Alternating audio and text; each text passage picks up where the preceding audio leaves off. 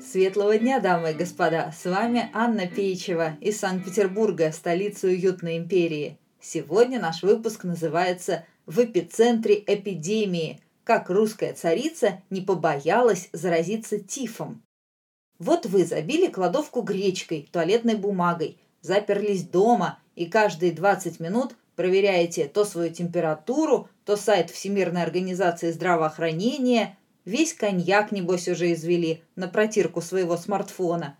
Уберите коньяк обратно в буфет и подумайте лучше о том, как наши предки боролись со своими паранойями и ипохондриями во время различных эпидемий, коих было немало. Например, императрица Александра Федоровна, жена Николая II, могла бы посоперничать с вами в мнительности. Ей все время казалось, что она вот-вот задохнется или упадет в обморок – Красивая, статная, объективно здоровая женщина довела себя до того, что при любой возможности садилась в инвалидную коляску, хотя придворный врач, заслуженный лейб-медик Боткин, не находил у нее никаких особенных болезней. Ну, разве что наследственную слабость кровеносных сосудов. А между тем сама Александра Федоровна жаловалась подруге в каждом письме. «Я болела почти все время. Дети растут так быстро. Они должны привыкнуть обходиться без меня. Я редко могу появляться где-либо, а если и появляюсь, то потом надолго утомляю сердечную мышцу. Ну что, узнали типичного интроверта? И вот вообразите, эта слабая дама, страдающая повышенной тревожностью, вдруг открывает в собственном доме лазарет для раненых на Первой мировой войне. В разгар сразу нескольких эпидемий, холеры, сыпного тифа и брюшного тифа. Госпиталь в Зимнем дворце, резиденции императоров, открылся в октябре 1915 года, без всякой шумихи. Канала «Россия-1», как вы понимаете, тогда еще не было, а газетчиков Николай II отказался звать. Сказал, что торжества во время военных действий неуместны. Потом император сам уехал на войну, а его супруга и четыре дочери отправились учиться на медсестер. Александра Федоровна писала мужу на фронт. «Мы прошли полный хирургический курс с большим количеством предметов, чем обыкновенно, а теперь пройдем анатомию и внутренние болезни, так как хорошо все это знать и девочкам». После завершения обучения началось самое трудное – ежедневная забота о пациентах, прибывших с фронтов, где бушевала не только война, но и крайне заразные болезни.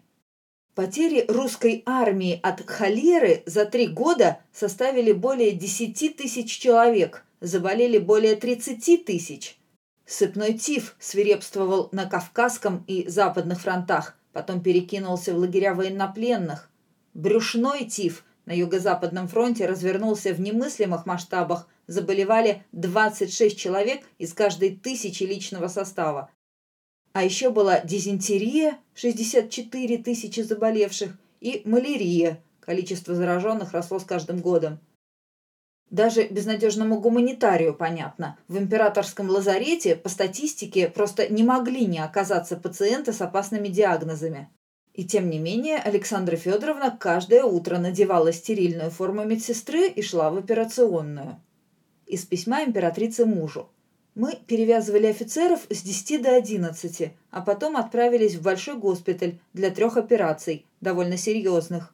Пришлось отнять три пальца, так как начиналось заражение крови, и они совсем сгнили. У другого пришлось вынуть осколок, еще у одного множество кусочков раздробленной кости в ноге. Я прошла через несколько палат.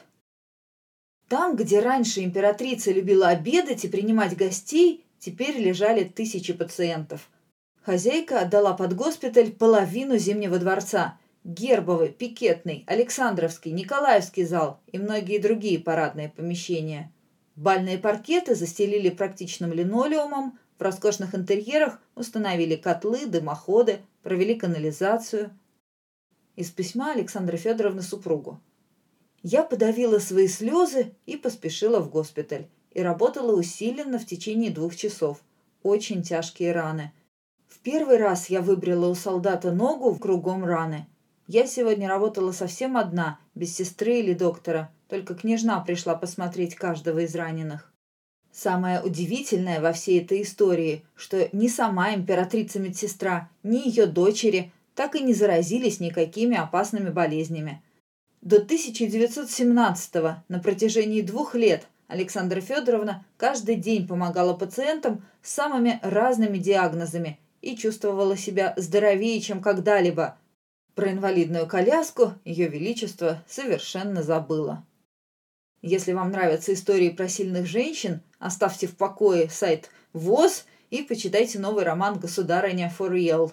Хотя скорее это история про слабую женщину, которая на фоне всеобщего апокалипсиса сумела взять себя в руки и доказать, что она не просто так носит корону. Место действия – современная Российская империя, а главная героиня – юная Екатерина III Романова. Книги про вселенские катастрофы всегда увлекательны, но это отличается юмором и оптимизмом.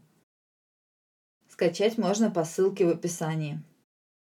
Подписывайтесь на подкаст «Уютной империи», чтобы не пропустить новые выпуски из ироничной истории России. Спасибо, что были с нами.